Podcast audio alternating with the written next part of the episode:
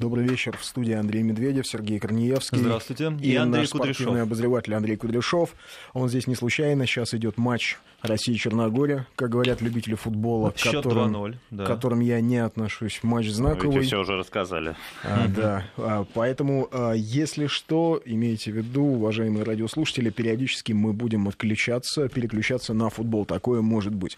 Напомню номер нашего WhatsApp. 8 или плюс 7 903 1706363 и наш смс-портал Сергей. 5533 в начале слова «Вести». В начале слова «Вести». Да, мы поговорим сегодня в нашем «Медвежьем углу» о том, а, как происходит в России на совершенно незаметно для нас, совершенно незаметно для а, большинства из нас реабилитация нацизма, как она происходит на государственные средства при поддержке государственных чиновников, почему она происходит и что нам с этим совсем делать. А, а поводом для этого а, стала такая ситуация. А, некоторое время назад в 10-м Казанском фестивале, на 10-м Казанском фестивале мусульманского кино был показан фильм «Война непрощенных». А, фильм этот посвящен легиону вермахта, который назывался «Идель-Урал». В него входили военнопленные татары, башкиры, марийцы, чуваши, мордва, удмурты, то есть э, все жители Поволжья, а, народности Поволжья. В основном туда входили, конечно, татары. А, и вот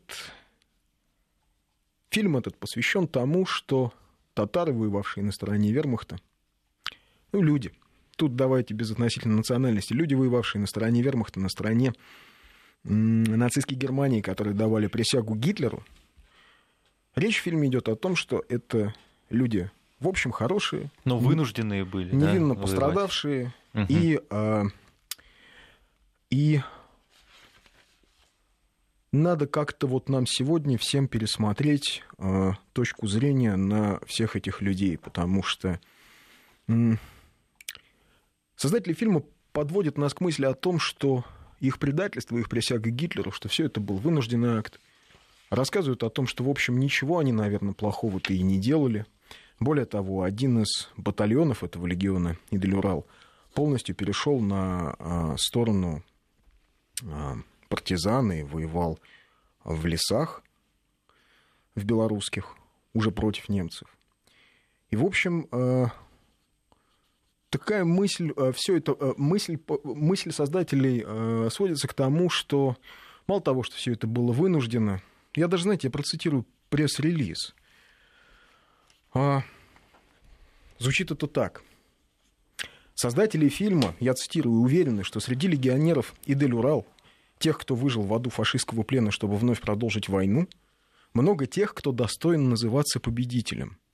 Они заслуживают благодарной памяти потомков.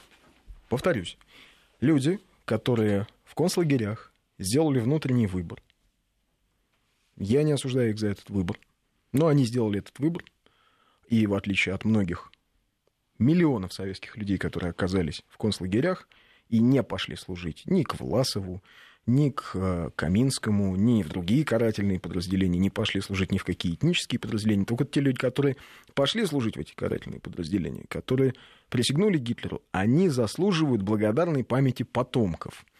И они достойны называться победителями. Одно из самых больших потрясений для съемочной группы была встреча с 93-летним Гайнаном Юсуповым, легионером 828-го батальона «Идель-Урал», который, вернувшись на родину, много лет провел на лесоповале в Сибири.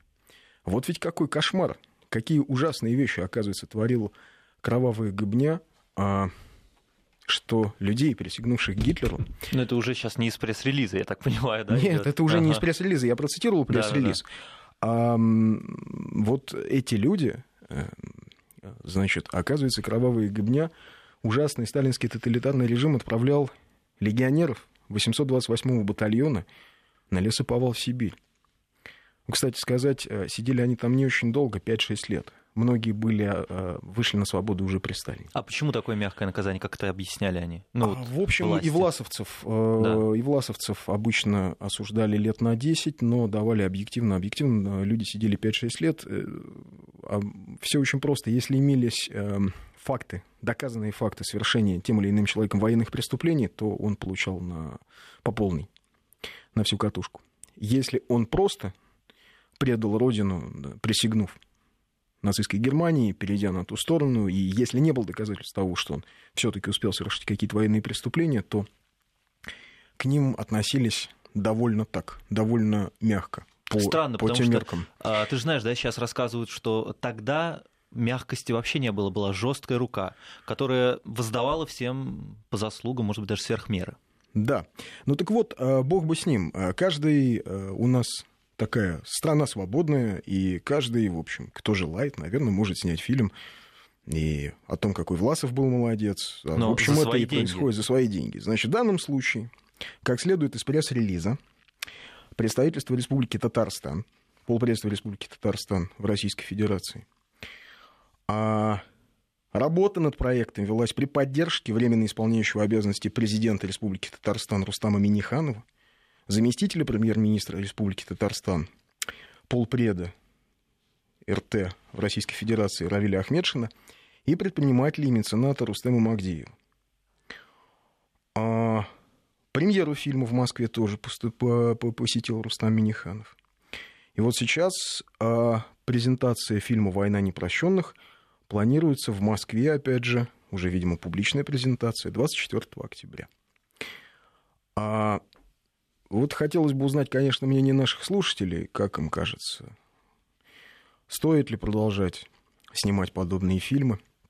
Вообще должно ли государство финансировать, а, ну и чиновники должны ли поддерживать э, фильмы, которые, да, наверное, не оправдывают полностью нацистов, но они они заставляют сомневаться, все ли правильно было в истории, а, а все ли вот здорово. Может быть, действительно у этих людей а, был повод предать родину и перейти на сторону Гитлера.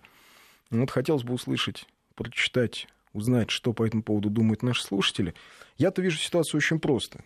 Ведь Власова, реабилитация Власова и Власовщины, собственно, вот этого массового явление предательства началась э, с очень простого э, приема. Начали говорить о том, что, а, власовцы практически не успели повоевать, то есть Б... вреда не принесли да. много. Угу. Более того, они даже принесли пользу. Как нам э, начали рассказывать в 90-е годы, власовцы успели повоевать в Праге против гитлеровцев, и э, в последние дни войны это, оказывается, не Красная армия, не Советская армия не дала э, уничтожить Прагу, а это власовцы спасли Прагу от уничтожения. Здесь примерно тот же самый прием. А, совершенно забывается о том, что а, бойцы Идель-Урал присягали Гитлеру. Совершенно забывается о том, какую идеологию они несли, а, какую идеологию в них вкладывали лидеры – этого образования, этого а, легиона. И совершенно забывается, а, ну, то есть как бы забывают упомянуть, что а, из них формировались части, которые в том числе участвовали в подавлении, в подавлении восстания в Варшаве, польского восстания в Варшаве в 1944 году. Причем они же были жестоки. Ну да, там все отличились. И русские угу. эсэсовцы, и немецкие каратели, и, в общем, отличились и э, и каратели из а, Восточного легиона. То есть там были не только татары, там были и азербайджанцы, и, и, и если я не ошибаюсь, по-моему, туркмены. Но, в общем, а, все они отличились невероятной жестокостью, это правда. Причем это не я. Вот э, то, что они отлично воевали на стороне Гитлера и э, хорошо повоевали, об этом говорю не я, об этом говорят представители вот всяких татарских националистических организаций. Они об этом книги пишут, они этим как-то даже гордятся. Угу. Сейчас мы вынуждены на новости прерваться. Да, еще раз напомним, да, координаты уже сейчас приходят кое-какие сообщения. 5533 Вести и WhatsApp 8 903 170 63 63. Новости и вернемся в эфир. Возвращаемся к разговору о том, стоит ли на государственные деньги а при поддержке государства снимать фильмы а оправдывающие коллаборационизм и предателей, э, и тех, кто воевал в годы Великой Отечественной войны на стороне Гитлера. И стоит ли вообще а, Стоит ли вообще такие фильмы делать? И э, насколько понимание, насколько попытка понять э, коллаборационистов, насколько она э, в итоге ведет к оправданию? Собственно, в Прибалтике ведь все с этого начиналось. А давайте мы попробуем понять, почему эстонские или латышские парни пошли воевать на сторону Гитлера. А потому что большевизм был так ужасен и кошмарен, что мы должны, что ну, выхода у них не было. А, вот ведь как. А, но ведь о чем еще забыли упомянуть? В фильме а, «Война непрощенных», снятом, я напоминаю, вот как написано в пресс-релизе, ни слова не вру, а, при поддержке исполняющего обязанности президента Республики Татарстан Рустама Миниханова. Дословно цитата. А, о чем забыли упомянуть? Об идеологии, с которой а, легион Идель-Урал вступал в бои. Дело в том, что в 1944 году был проведен так называемый Курултай. А, немцы собрали всех Э, тюркско-татарских угу. деятелей, крымских и поволжских, в основном националистов.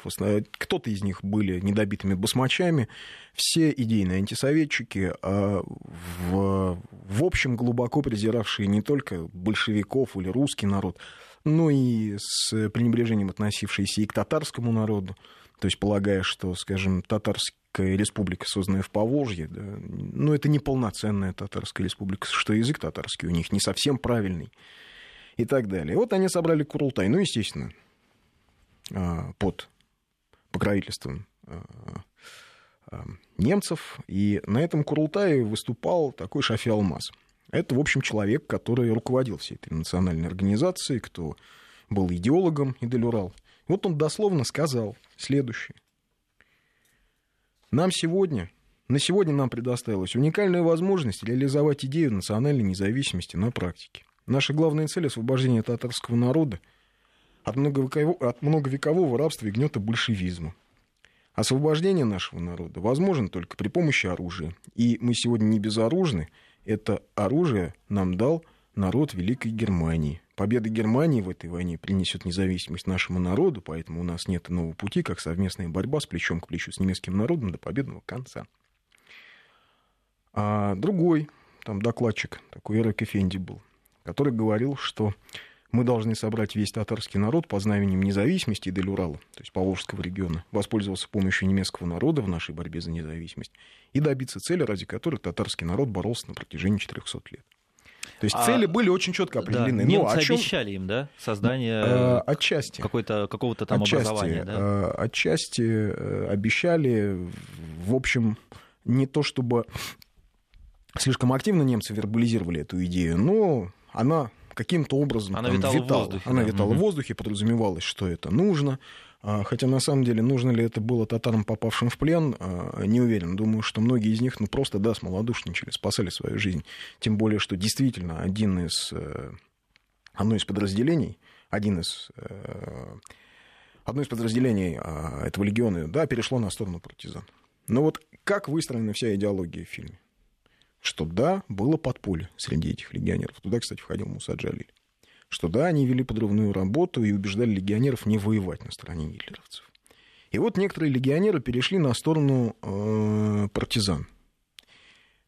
И из этого делается вывод, что все те легионеры, которые присягнули Гитлеру и пошли под знамена Третьего Рейха сражаться с большевизмом, что все они хорошие ребята в целом, просто невинно пострадавшие. И вот с такой вроде бы гуманитарной идеи, с моей точки зрения, начинается очень опасный процесс. Потому что может так подумать, что вообще очень многие были ни при чем и как бы да вообще да. все были ни при все, чем. Вообще все, все были да. ни при чем. Казаки, которые воевали в казачьем корпусе фон Панвица, ну, тоже были ни при чем. Но большевизм-то был ужасный. И другие были ни при чем. Каратели из русской освободительной народной армии из Рона, так называемое локотское самоуправление – Э, Бронислав Каминский там ими руководил, тоже ни при чем, да все ни при чем. Ну, э, вот, ну, потому что так получилось, такие были обстоятельства. Вот человек нам пишет из Артем. Хорошо сидеть в теплой студии и трындеть о патриотизме. Его оставят к стенке и говорят либо вруа, либо пулю. Здоровые мужики в Сирии бегут от ИГИЛ, который действует также сломя голову. Артем. Артем, я вам хочу напомнить о двух судьбах. Был у нас генерал Власов, а был у нас генерал Карбышев, которому предлагали Наверное, то же самое, что Власову предлагали. А ему предлагали вступить в русскую освободительную mm-hmm. народную армию, он не вступил. Он не вступил, потому что, хотя бы будучи, был царским генералом, но потом служил в советской армии, но не захотел, не смог он родину предавать, не то чтобы большевиков, родину. Чем а, закончилась жизнь генерала Карбушева, стоит напоминать? Не знаю. Я думаю, все Наверное, знают. ну, не знаю, теперь, возможно, и не все. Его вывели на улицу и обливали водой, пока он не умер от э, переохлаждения. Таких людей, таких людей, которые не перешли на сторону, э, э, был генерал Лукин, который командовал 16-й армией, под Смоленском а, два месяца сдерживал немцев, не давая пройти к Москве. Попал в плен, потеряв руку и ногу. Ему предлагали перейти на сторону немцев. Он не захотел. А я забыл, к сожалению, имя татарина, героя Советского Союза, который попал в плен, дважды бежал из концлагеря, в итоге все-таки бежал, а вступил в стрелковую роту, его взяли, хотя у него документов не было. Это к вопросу о том, что всех тут же гнали в лагеря. Но нет, ну проверили, вот. Дошел до Берлина, не помню фамилию, к сожалению, вот, ну, вылетел из головы. И таких людей, то есть татар, героев Советского Союза, вообще вклад татарского народа в победу в Великой Отечественной войне, он колоссальный. Он колоссальный. И снимать, э, я не знаю, но мне кажется, что это просто плевок в историю татарского народа. И когда эм, я читаю в пресс-релизах, что, цитирую, а, те, кому после всех перипетий удалось вернуться на родину, сгинули в ГУЛАГе. Это про легионеров. После всех перипетий. То есть после присяги Гитлеру, после войны на Восточном фронте, карательных операций, карательных операций во Франции, сгинули в ГУЛАГе. Дела 30 тысяч легионеров, участников антифашистского сопротивления, все еще пылятся в, грифах под, э, в архивах под грифом совершенно секретно, а значит, делают выводы авторы пресс-релиза, Большинство из них незаслуженно, незаслуженно считаются предателями Родины. Почему незаслуженно? Логика?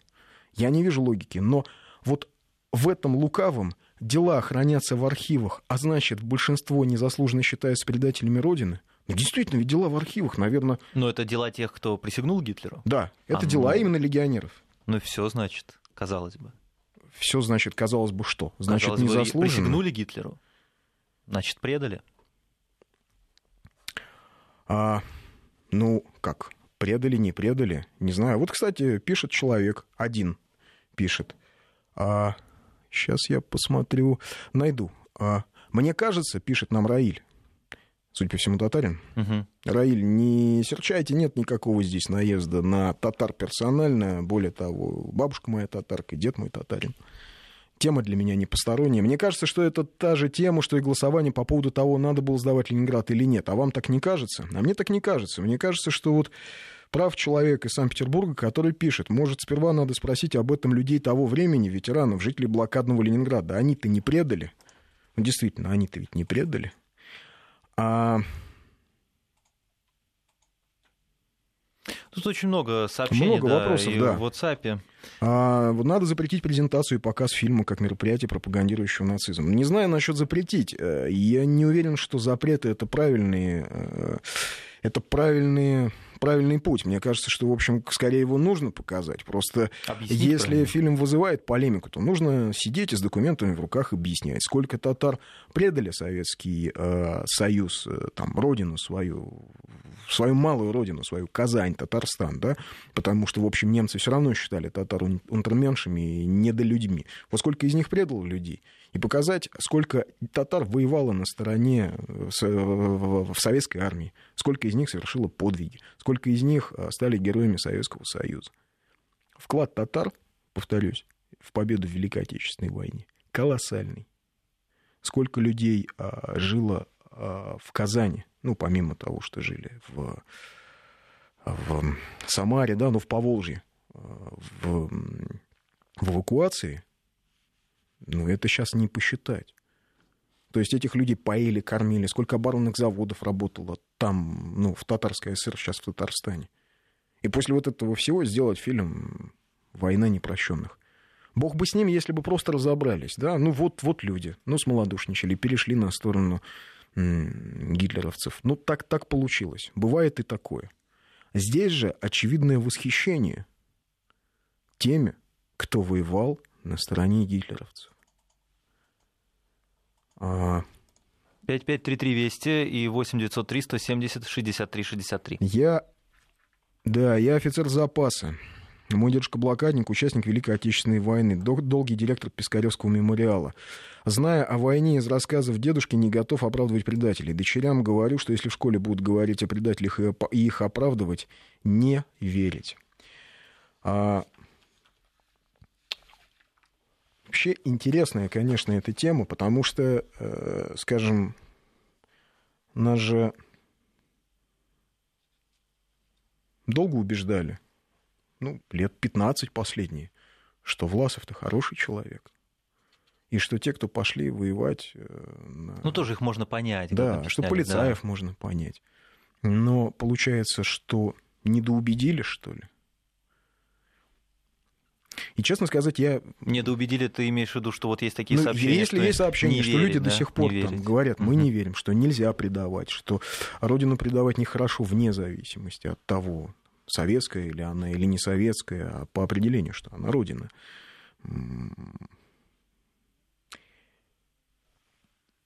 Тем не менее, значит, фонд Сороса, когда работал, угу. да, печатал учебники, когда во всех... Ну, кстати, у нас до сих пор во всех книжных магазинах мы заходим, мы вот говорим фонд Сороса, вроде нет этих учебников, во всех книжных магазинах книги. И про Власова, и книги Суворова, Виктора Суворова, Это которые, которые разоблачают э, значит, кошмарный режим, который сам первым собирался напасть на... Ну, на Гитлера, на Германию. На Гитлера, угу. да. Так, значит, можно было не стоять, пишет Петр, до последней капли крови, а сдаться в плен, чтобы потом повоевать, воевать в кавычках, где бы были немцы в 1941 году. Ну, кстати, действительно, э, Гальдер в своем, начальник немецкого генштаба в 1941 году, он писал в, в своем дневнике э, с большим удивлением, он отмечал тот факт, что русские не сдаются. Хотя рассчитывали на это. А, ну да, многие рассчитывали, что русские массово будут сдаваться. А, но вот Гальдера удивляло то, что а, русские не сдаются, что б, русские взрывают себя, например, в дотах, что э, бьются до последней капли крови, и его поразило э, количество потерь, которые понесли те дивизии, которые штурмовали Брестскую крепость. И через месяц после начала войны он в дневнике пишет, что Брестская крепость, оказывается, еще какие-то отдельные очаги сопротивления есть, и пишет он об этом с совершенно искренним изумлением. Э, то есть, видимо, чего-то не учли немцы, когда... Ну а как э, учесть национальный характер? Вот. Это же невозможно учесть, его же нельзя посчитать. Он проявляется вот в такие моменты. Да, вот Артем из Москвы и Московской области продолжает с нами полемику. Кто вы такой, чтобы судить, патриот? Жизнь одна. Когда бойцы второй ударной армии ели кору, это разве не предательство? Бойцы второй ударной армии, Артем, а, я вам рекомендую обратиться к э, источникам. Есть очень серьезные исследования по истории второй ударной армии. Это было не предательство, это были серьезные просчеты командования, предательством их назвать нельзя. Это были серьезные просчеты командования. Кстати, то, что вы называете это предательством, вот это как раз э, признак того, как э, занимались военно-историческим образованием, образованием вообще в России последние годы. Мы сейчас уйдем на новости и вернемся через несколько минут в студию. 5533 Вести. Да, продолжаем разговор о предателях, предательстве, о второй ударной армии. Вот э, некий Артем э, полемизирует с нами, что в общем, а, как раз вторая ударная армия — это преданная армия. Еще он сейчас написал в догоночку СМС по поводу того, что армия Ефремова под Ржевом тоже, видимо, преданная. Но вот, Есть такая а, книга, вот, да, армия, а, которую предали. А это, Ефремова. в общем, как раз угу. то, это вся та либеральная мифология, которую нам вбивали в голову. Помимо того, что, значит, СССР планировал напасть на Германию, и поэтому Гитлер был вынужден начать войну, что армии преданные, а вот немцы, кстати, не рефлексируют. Они не пишут, что армия Паулюса преданная армия. Или что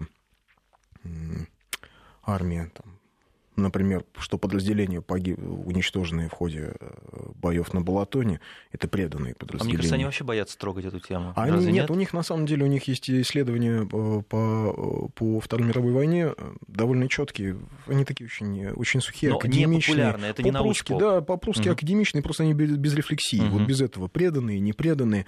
А это все преданная армия, проданная армия, преданная война.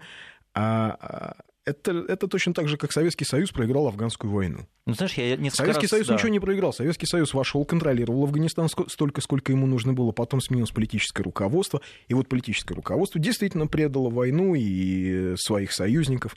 Но Россия, к сожалению, трижды предавала Афганистан. Трижды. В 842 году, в 878 году и вот в 1989 году. Вот так трижды мы обходились с людьми, которые нам доверяли. И ну, они, кстати, доверяют до сих пор. А... Знаешь, я вот несколько раз разговаривал с немцами, Поэтому они, я, они извини, по поводу, да, страну, по поводу второй ну, ударной да. армии. Второй ударной армии, во-первых, она не была полностью разгромлена, она была восстановлена, она участвовала в освобождении Ленинграда от блокады. Потом Власов сдался в плен, а половина его штаба не сдалась в плен. Кто-то ушли к партизанам, а кто-то продолжали воевать в лесах против э, немцев. Там. Ну, как могли. Нападали на отставших солдат и так далее. То есть делали, что могли. Вот человек пишет. Мой дед был в числе раскулаченных, был в плену, убежал. Войну закончил в штрафбате в Кенигсберге. Полный кавалер Ордена Славы. Сталин ненавидел, но родину не продал. Сергей Калининград. Сергей, знакомая история. Мой прадед был репрессирован, дед воевал, э, был фронтовым разведчиком. Вот. А, как к Сталину относился, не знаю, но за родину сражался. Моральный аспект вопроса и должен освещаться в таких фильмах. Вот в чем штука? А, по идее, да, в таких фильмах должен освещаться моральный аспект а, подобной ситуации, но, к сожалению, в этом фильме моральный аспект не освещается. В этом фильме а, идет разговор о том, что вот люди попали в силу обстоятельств в определенную ситуацию, были вынуждены присягнуть Гитлеру – немножко повоевали, Но кто-то не в повоевал, в душе остались да. хорошими людьми, и поэтому их всех мы должны простить. На самом деле даже те, кто перешел на сторону партизан, вот из этих, э, в общем, предателей, да, по-русски это называется предательство, и по-татарски это называется предательство, в любом языке это называется предательство. А даже перейдя на сторону э, партизан, э, они не показали, что они хорошие люди, они вину свою, в общем, искупили просто за то, что перешли на сторону тех, кто живьем людей сжигал в сараях э, в белорусских деревнях. Против подобных фильмов. Мой прадед татарин в 42-м, в 45 лет пошел добровольцем на фронт. И, хотя имел бронь, был многодетным отцом. Был дважды тяжело ранен, потерял глаз. Может, про таких людей фильмы снимать? Про таких. Или про Зинаиду Туснолобову, которую санитарку, которую сейчас никто не помнит, а мы в школе учили про Зинаиду Туснолобову, которую она была э, тяжело ранена, ее немцы били прикладами, сломали ей руки, ноги, и вот она без рук, без ног осталась, и, и хотела покончить с собой, но потом нашла в себе силы, и нашла в себе силы жить, ездила, агитировала по госпиталям, по тыловым, по, по, по частям, по заводам. Люди на танках писали за Зину Туснолобову, шли в бой. Про Александра Петровича Мамкина, летчика, который, сгорая заживо, не прыгнул с самолета, а посадил самолет э, в поле и эм, детей спас. Детей спас 11 человек. А вот да, хорошо бы про таких снимать, но ну, к сожалению, я не знаю, снимаются про этих людей фильмы или не снимаются. Мы говорим сейчас об одной конкретной ситуации. О том, что а, при государственной поддержке снят фильм который а, в той или иной мере оправдывает коллаборационистов. И я просто так понимаю, что если таких фильмов будет больше, то есть если их будет 5, 10, 15, если их начнут показывать, пусть даже в кинотеатрах, по чуть-чуть, или пусть даже в 2 часа ночи на каком-то кабельном канале, все равно эта информация останется. При сегодняшнем уровне распространения информации она попадет в YouTube, она попадет еще куда-то, и через 10 лет она станет аксиомой.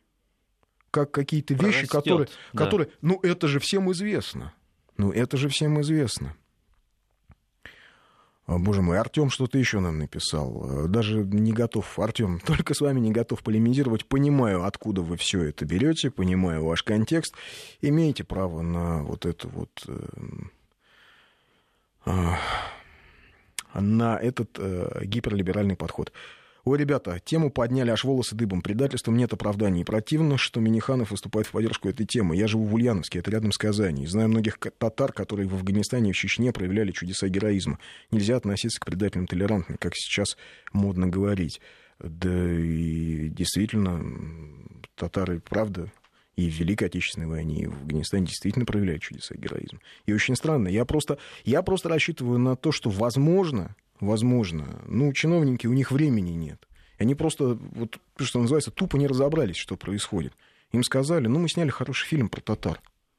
Ну, действительно, про татар. Ну, про ветеранов там они в плену были. Но не, ну, конечно, там... ни один человек у нас в России, наверное, не готов, тем более на официальном уровне. Участвовать Нет, в оправдании я, нацизма в Я думаю, степени. что просто, действительно, я надеюсь, что просто э, там, полпред Татарстана в Москве или, или руководство Татарстана просто не совсем по, по, ну, уловило, в чем суть, не, не поняли, где вот эта вот мина заложена идеологическая. Потому что, правда, у чиновников времени нет, они обычно быстро-быстро просмотрели, а, ну, что-то, да, там, действительно что-то, ну, какой-то факт интересный. Вроде историки серьезные говорят. Там один из экспертов, это создатель э, музея этого самого, в Подмосковье. Да, Власова, борьбы с коммунизмом. Музей борьбы с коммунизмом. Вот он один из экспертов. А, Одновременно с показом таких фильмов надо показывать, например, обыкновенный фашизм. И больше снимать антифашистских и показывать советских фильмах о пионерах и комсомольцах. И делать надо это еще в школе, обязательно. Людмила, 55 лет. Да, но у нас Так, э, вот еще тут э, пишут, что у нас проблема в том, что не рассказывали в советское время про ошибки командования Красной Армии. Поэтому у многих ну, сложилось впечатление, что были преданные армии. Посмотрите, э, ребята, батальоны просят огня. Чудовищно, если посмотреть чудовищный фильм. Что происходит в фильме? Ну, вспомните, четыре серии про то, как, э, в общем, ради отвлекающего маневра армейского батальоны кидают как бы на прорыв, и они все там гибнут батальоны просят огня. Но это же чисто, вот и там посмотреть, э, вроде чистая антисоветчина. Но просто э, люди понимают, чего ради они погибают. Они понимают, что сегодня здесь они стоят и умирают. И кто-то понимает, кто-то не понимает, кто-то там всей информацией обладает. Горячий снег. Этот эпизод, э, все, что могу. Никто не помнит, когда, господи, Георгий Жонов идет и вешает награды. Нет, почему? Это было и в кино, это было... А, Владимир Карпов «Взять живым» очень подробно описывает, а, как, сам как фронтовик. Да откуда взялась эта позиция, что раньше мы, дескать, ничего не знали? А, мы не то чтобы не знали, просто мы из этого по этому поводу истерики не устраивали. Мы понимали, что у нас были очень серьезные просчеты. Но это были чрезвычайные обстоятельства. Ну да, это Человек были просчеты. Он не может все знать. Это были просчеты. Да, разведка, например, работала, и Озеровская эпопея освобождения. Там, кстати, очень много исторических ошибок и фактических ошибок. И то, что... Вот оттуда, кстати, пошло, что немцы с автоматами все воевали. Это не совсем так. Но, в общем, это то, что, то, что у нас не были сплошные победы, Слушайте, мы с детства все знали всегда, что у нас немцы стояли под Москвой в Химках. Ну чего, кто, кто что скрывал? Да, они очень любили рассказывать про Власова. Да, вообще не рассказывали про Каминского. Потому что, скажем, э, Власов, он действительно особо не успели, власовцы, повоевать. Там идеологическая была очень серьезная мина с Власовым заложена. А Бронислав Каминский — это так называемое локотское самоуправление. Вот, кто интересуется, может почитать в интернете, только надо с большой осторожностью все это читать, потому что э, у нас сейчас склонны так идеализировать это локотское самоуправление, что это, дескать, вся история вот из серии а как бы немцы победили, мы что баварское. Было бы, если, да, да, что было бы, если мы баварское пили и жили бы как в Европе. А, вот. Но, тем не менее, вот там совершенно, там совершенно все сложилось. Там совершенно было действительно самоуправлением под немцами, и отголоски гражданской войны там были в том виде, что братья родные, один ушел в партизанский отряд, другой стал карателем. И вот они друг друга убивали на протяжении нескольких лет. Это, да, это было. Вот действительно, это вещь малоприятная, и они действительно а, мало рассказывали в годы СССР. Так же, как и о тех, кто воевал на стороне а, на стороне а, Гитлера, но судьба человека. Добрый вечер, я татарин, думаю. Думает человек, то есть не может точно сказать, надо ли такие фильмы или не нужны такие фильмы, или они вредны. Ну, не знаю. Вот мой дед, Саид Хамидович Усманов, однозначно бы сказал, что такие фильмы не нужны. Я уверен, что у него не было бы разночтений, потому что он был по эту сторону фронта. Сделаем Новости паузу, да? у нас. 5533 Вести. В начале сообщения 8 903 170 63 63 WhatsApp.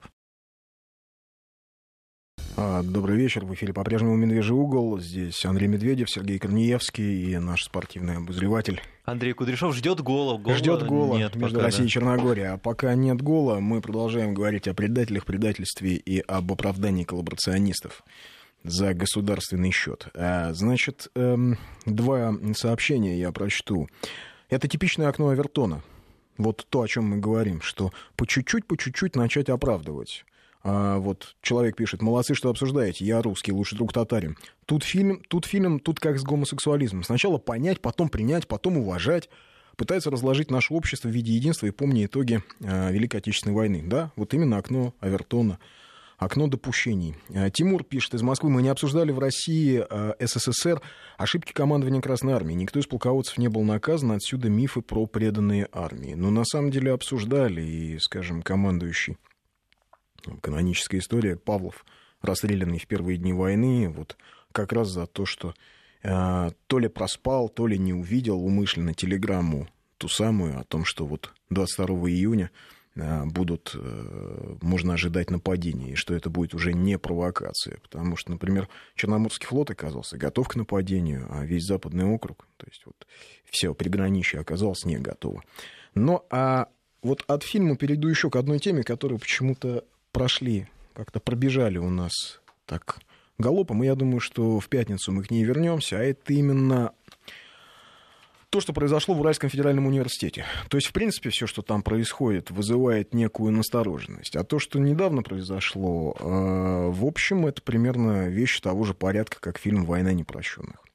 Значит, в Уральском федеральном университете запретили, точнее, не запретили, а сначала разрешили выставку посвященную а, Великой Отечественной войне. А потом эту выставку руководство Института Уральского университета запретило. На каком основании? А на основании того, что доцент УРФО Юрий Акуловский написал э, такую, значит, петицию, что с нашей точки зрения эти материалы, ну, в смысле выставки, являются пропагандой. Они изобилуют тенденциозным подбором фактов и их искажением, классическими из учебников логическими уловками и манипуляциями. Видеорядом и построением материала они апеллируют не к разуму слушателя, а к его эмоциям страха и отвращения.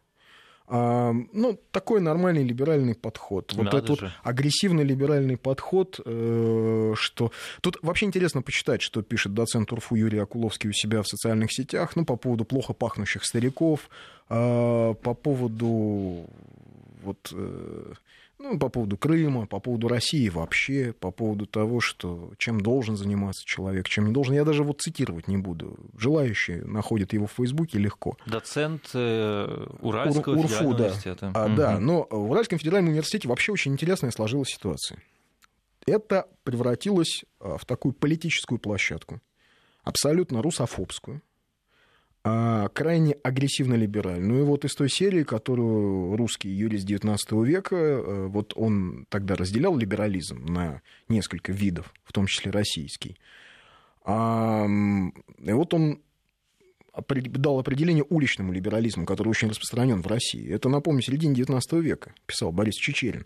Низшую ступень занимает либерализм уличный. Это скорее извращение, нежели проявление свободы. Уличный либерал не хочет знать ничего, кроме собственного своеволия. Он прежде всего любит шум, ему нужно волнение для волнения. Это он называет жизнью, а спокойствие и порядок кажутся ему смертью. Где слышны яростные крики, неразборчивые, неистощимые ругательства, там, наверное, колышется и негодует уличный либерал. Отличительная черта уличного либерала та, что он всех своих противников считает подлецами. Низкие души поднимают одни лишь подлые побуждения, по, поэтому и он на средства неразборчив. Он ратует во имя свободы, но здесь не мысль, которая выступает против мысли в благородном бою, ломая копья за истину, за идею. Все вертится на личных выходках, на ругательствах. Употребляются в дело бессовестные толкования, ядовитые намеки, ложь и клевета. Это какой-то политический беспредельщик, получается. Ну, в общем, мало что изменилось с середины XIX угу. века. Кажется, у нас гол, да? Нет? Нет. У нас нет гола. У нас сборная России выходит на чемпионат Европы. Только что завершился матч э, в Москве между нашей командой и сборной Черногории. Подопечные Леонида Слуцкого одерживают победу 2-0, занимают второе место в своей отборочной группе и теперь будут играть в э, летом в финальной части чемпионата Европы во Франции, с чем я вас всех и поздравляю. Да, да Андрей, мы поздравляем вас и наших слушателей, особенно тех, кто разбирается в футболе, в отличие от меня. А мы вернемся, собственно, к либерализму и к тому, что происходит в Уральском федеральном федеральном университете. Так вот, эм, значит, э, в Уральском федеральном университете там читали лекции об аннексии Крыма, в том числе это был вот министр иностранных дел Германии. Там лекции читают иноземцев, Ясин, Венедиктов. Там Константин Киселев, такой депутат э, Екатеринбургской думы, который очень дружит с, генконсульством, с генконсульством США. И вот Киселев вообще рассказывал студентам о том, что Дмитрий Ярыш на Украине занимается нациестроительством. Сейчас э, в УРФУ буквально послезавтра начинается конференция по десталинизации. И я-то вижу в этом несколько... Ну, это, да, это не сиюминутная история. Я-то вижу в этом такой интересный политический проект. А откуда такая вольница? Кто деньги-то дает? Ну, опять же, государство. государство. А, а кто? А, а УРФУ так... частная, что ли, лавочка? А Конечно, государство. Смогли они? Как смогли? Не знаю, как смогли. Как смогли фильм снять «Война непрощенных». Как в УРФУ да, ага. проходят вот такие истории, что э, выставка, значит, а, а, выставка памяти Великой Отечественной войне, а, а ее исписывают матерной бранью, да, плакаты.